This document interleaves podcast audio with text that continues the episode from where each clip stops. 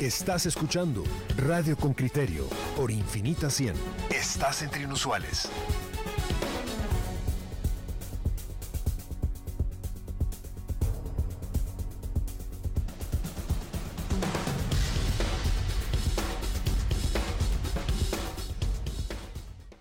Ya se lo presentamos antes de irnos a la pausa comercial y me van a confirmar en los controles si Juanito ya se encuentra conectado con nosotros.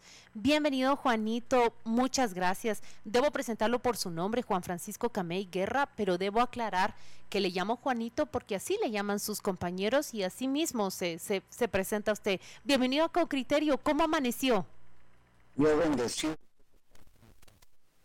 Muy bien, acá estamos entrevistándolo mis colegas eh, Marielos Chang y Juan Luis Font. Deje que yo, yo, yo lo presente. Em, usted tiene hoy 51 años y ha trabajado 32 años en la Policía Nacional Civil.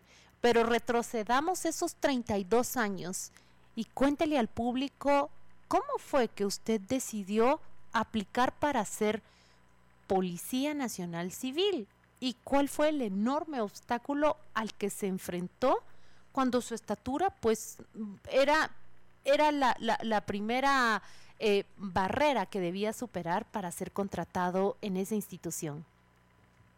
Bueno, primero antes que todo Dios los bendiga a cada uno que nos ven y especialmente a ustedes por el tiempo.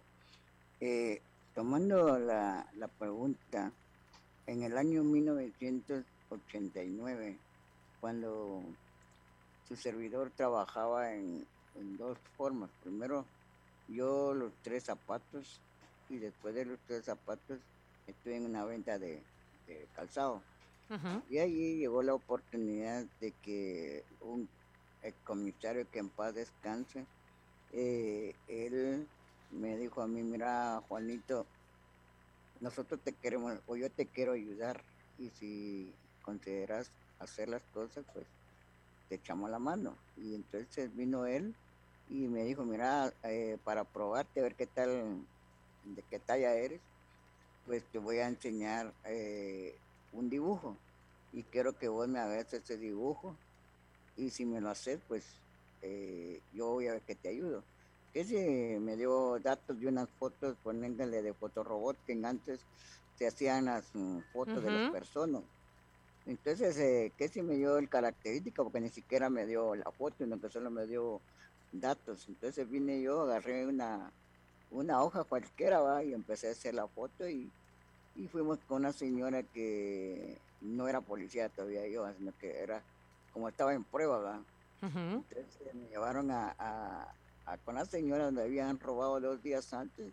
Dijo la señora, y esa foto idéntico es esa foto es, esos son los ingatos que me vino a robar. Entonces viene el, jefe y me dijo, mira, ya te ganaste tu lugar, así que ahora vos vas a estar con nosotros eh, como policía. Entonces ya él me, dieron de alta para hacer las fotorobots que se conocían en aquel tiempo. Manuales, nada de que computadora, ¿va? sino que así, ahí dice, alzada, va a mano alzada. Ajá, recuerdo esas fotos robot, yo las recuerdo muy bien. Entonces ya vine yo, ya empecé a hacer eso. Y así fue que un día, un 16 de agosto del 89, me dijo él, mira, ya estás de alta.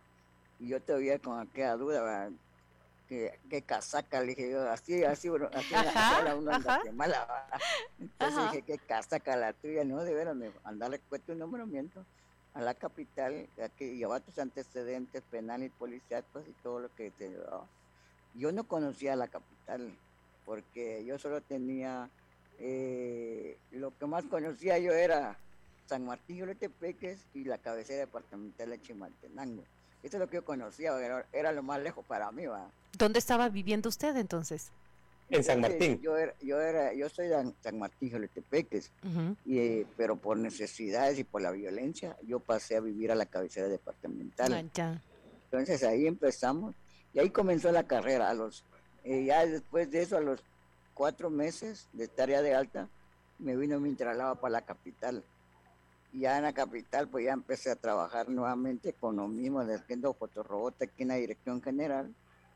Y así sucesivamente fui ascendido ya fui ascendido yo a, un grado inmediato de, la policía para que me respetaran, porque mucha gente empezaban a, entre los mismos compañeros, empezaban a burlarse de mí, me, me trataban mal, me discriminaban mal. Eh, para ellos yo era un, me recuerdo que hay una persona que me dijo, mira, para nosotros vos sos un estorbo. Pero ya cuando me vieron mi grado por todo el trabajo que yo hacía, y el jefe me dijo, mira, vos vas a ser una buena persona. Y así sucesivamente vinieron los cambios. ¿Y por qué cree usted, y por qué cree usted que, que, lo discriminaban y que lo consideraban un estorbo si usted cumplía con una función pues bien técnica, que es esa de, de construir eh, perfiles o, fotografías habladas de las personas, de los sospechosos? Porque en primer lugar era por mi tamaño, mi tamaño. Entonces ellos, eh, para ellos eh, yo era una, como una persona parte de, del grupo, pero yo siempre les demostraba porque ellos me, ellos a veces me llevaban en carro y me miraban, a ah, mirar cómo te subís, va. Ajá. Y, entonces yo, yo parecía saltador, va. agarraba velocidad yo y me encaramaba en los carros y, y, así sucesivamente fui eh, rompiendo varias barreras. Pero qué falta de, mm, que eso no ha cambiado mucho, Juanito, mm, porque no ni los carros, ni las aceras, ni las calles, ni la ciudad, el mundo, pues habrán excepciones. No está diseñado para personas que enfrentan eh, el desafío que usted tiene todos los días, subirse a un carro, eh, caminar sobre una banqueta incluso subirse al, al transmetro. Yo seguí muy de cerca eh, ese reclamo de la Asociación de, Gente Pequeña que, pedían que el transmetro no, no, tuviera entre el coche y el andén un espacio tan grande porque les impedía a ellos, los ponía en riesgo, tenían que correr y saltar para abordar el bus. Pero fíjate que yo lo, yo lo que lo que hice es no, no, no valorarme yo, sino que valorarme yo. Porque había una cosa desvalorarse y otra desvalorarse. Y yo trataba de demostrar a la gente de que querer es poder.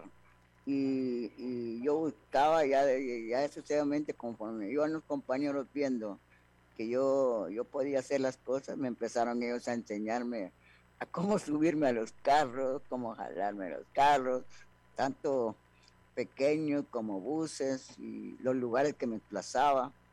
Y, hay muchas cosas que, que, he rompido entre, la, entre esas barreras que, que he tenido en mi vida, ¿va? porque, mire, obstáculos para nosotros los pequeños hay un montón.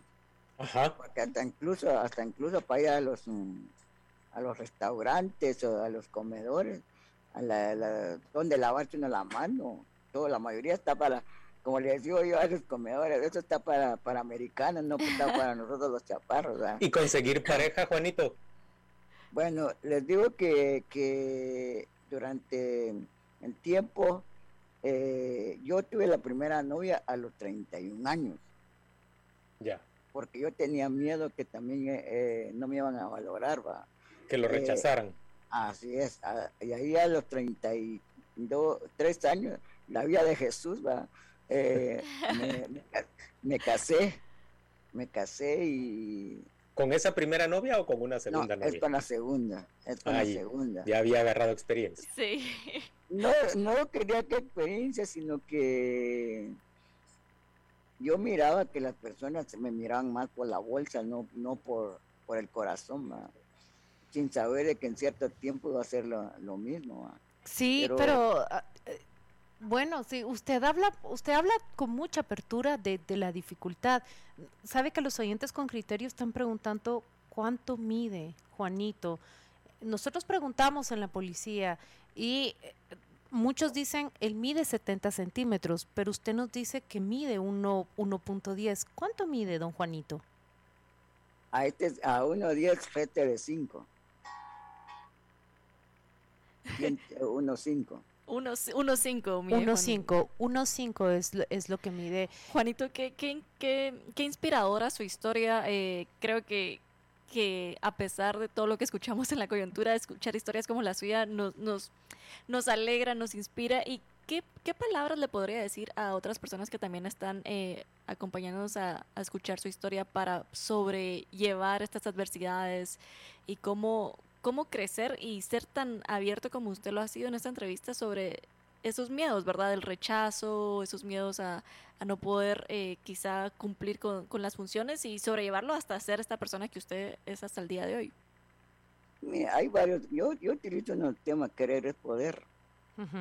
nunca digas no puedo, sino que son lemas que yo, yo mismo me, utilizo, Que, que cuando uno dice yo sí puedo, es porque sí puedo, porque se lo digo de experiencia, ¿va? porque yo he, yo he rompido un montón de barreras que, que, mucha gente me dice, wow, ¿usted cómo va a poder? Va?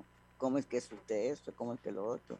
Porque hasta incluso en los cursos que he tenido de la Policía Nacional Civil, mis propios compañeros me han puesto un montón de, pruebas.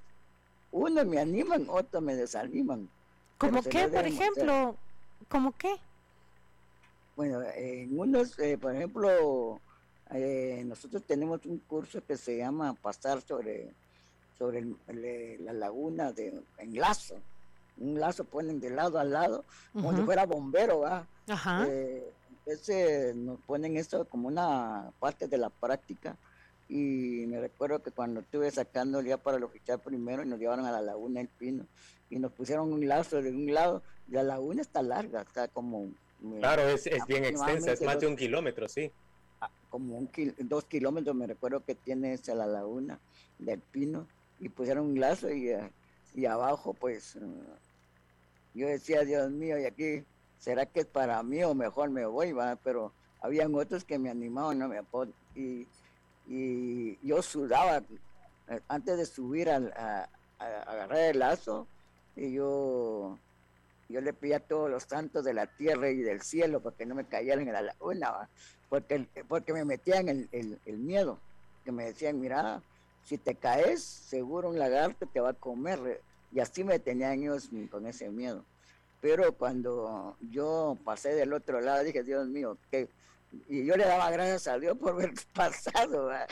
Y, y le demostré pues de que sí, sí se puede. La otra prueba es de que dentro de la, academia hay un torreón, así le llamamos nosotros, eh, alto y que de ahí también que había que lanzarse no para abajo hasta llegar al, suelo. Y yo me pusieron ahí, también se los, se los demostré, aunque estaba sudando, pero sudando, sudando, y lo demostré a muchas personas de que sí es querer. Entonces algunos ya han tomado eh, parte de eso como ejemplo, que es un ejemplo sin ninguna duda, Juanito, es, un ejemplo y, me parece muy valioso que usted haya afrontado todas esas pruebas físicas que, se vuelven doblemente duras por, por su estatura, em, pero que al mismo tiempo valore su capacidad intelectual, su capacidad em, eh, mental, que en términos generales es una destreza que evidentemente usted tiene desde muy niño. Así es. Digo que hasta incluso hasta aprendí a manejar, porque nadie me quería enseñar a manejar, porque me tenían miedo que iba a chocar, Y, les digo que tengo mi compañero que trabaja aquí conmigo, que todo, todo a, las, a las 10 de la noche me sacaba en un carro que tenían, no sé, a manejar toda la ciudad, ¿va? Eh, y, y, quería que pasara los semáforos en rojo. Yo le decía, no, ese es un alto. Yo, yo me quiero todavía, le decía yo él en ese tiempo. se quiere bastante, se quiere bastante, Juanito. Mire, me gusta porque nos está contando al mismo tiempo la historia de la gente que, que hacía bromas, que se burlaba, que lo desafiaban. Nos cuenta historias de gente que le ayudó, como ese compañero suyo que le enseñó a, manejar y que decidió eh, colaborar en su formación. Aquí la gente está preguntando, todavía trabaja en los retratos hablados de, de, los sospechosos de cometer crímenes. Eh, ¿Cómo siguió su carrera policíaca después de, ser el encargado de, realizar esas fotos robot? Pues fíjate que después de, la, de lo que es fotorobot, eh, me tocó trabajar en lo que es planificación. Todos los planes, eh, volví a regresar a Chimaltenango y en Chimaltenango empecé a trabajar todo lo que es planificación, hacer los planes de trabajo, hacer los croquis, porque no había computadora todavía. Entonces tuve que hacer los croquis, los, los, planes de trabajo en ese tiempo. Era pura máquina de escribir. A veces cometía cinco o seis errores en la hoja, quitar la hoja y meter como 10 hojas para escribir en la máquina de escribir. Y así deseadamente fui aprendiendo varios trabajos de planificación, de investigación. Eh, lo, único que ya ahora ya no se me, ha, se me ha olvidado, tengo que volver a repasar, es hacer los fotorobots, que la tecnología informática vino a cambiar todo. Pero como le digo, yo ahorita he cambiado muchas cosas porque después de eso ya, ya empecé a trabajar en, en lo que es apoyo logístico, empecé a trabajar en lo que es régimen disciplinario empecé a trabajar en lo que es también como catedrático de la academia. Me gradué ya, también vino a la par, venía mi graduación, porque cuando yo ingresé a la policía tenía sexto primaria. Ya cuando ahí me gradué de bachiller, pasé un gran tiempo, no, de, no seguí a la universidad, sacando profesor de enseñanza media. Hoy soy licenciado en teología con orientación en capellanía fui instructor de la academia. Mm. Eh, mira, me han puesto un montón de cosas, pero también he tenido mis estudios a la par. Y después, pues como le decía, cuando me casé, pues empecé a, criar a dos, a dos chaparritos que no son chaparros, son normales, ellos son normales. Me tocó criarlos, apoyarlos en todo y toda la gente me dijo, lo vas a votar. Y les demostré que no los voté. Ahí están ellos, ahí están ellos grandes ahí están grandes ellos y, y como le digo, he tenido, ahora soy desde hace con, de los 2005 a la fecha soy pastor de una iglesia. Eh, aparte de pastor, doy clases de capellanía. Eh, aparte de clases de capellanía, tengo un programa eh, en un canal cristiano en la zona 18 que hablando siempre de lo que es Dios, porque después de todas las pruebas, tanto con mi pareja, tuve un montón de pruebas y esas pruebas los he rompido, los he vencido y, como le digo, le digo a la gente, si yo puedo romper esas barreras, ¿por qué ustedes no pueden? Entonces seguimos rompiendo barreras. Porque... Felicitaciones, Juanito, una gran historia la suya, de verdad. Ha sido un gran gusto presentarlo hoy a los oyentes de Radio con Criterio. Muchas gracias por acompañarnos. Y antes de despedirlo, Juanito, no quiero que se vaya sin, sin escuchar estos comentarios de los oyentes con criterios que están muy inspirados con, con, su historia. Eh, felicitaciones, Juanito, por todo lo que ha logrado. Así es, una inspiración, dice Otto Tánchez, para seguir adelante en la vida llena de obstáculos. Eh, Flavio Figueroa dice, me encanta esta historia. Y así, muchos mensajes más que, que le agradecen que la comparta con nosotros y que nos deja usted animados. No, no, le escuché todo lo demás. Que nos deja muy animados. Le contamos que los oyentes con criterio envían felicitaciones y envían mensajes de que usted los ha dejado inspirados esta mañana. Espero que me haya podido escuchar ahora. No, se, le, se le se lo digo, se lo digo yo entonces, don Juanito, que muchas personas están diciendo que han recibido que su, su mensaje y esta historia suya con gran ánimo y que los deja muy inspirados para, para luchar en su propia vida. Felicitaciones para usted. Gracias.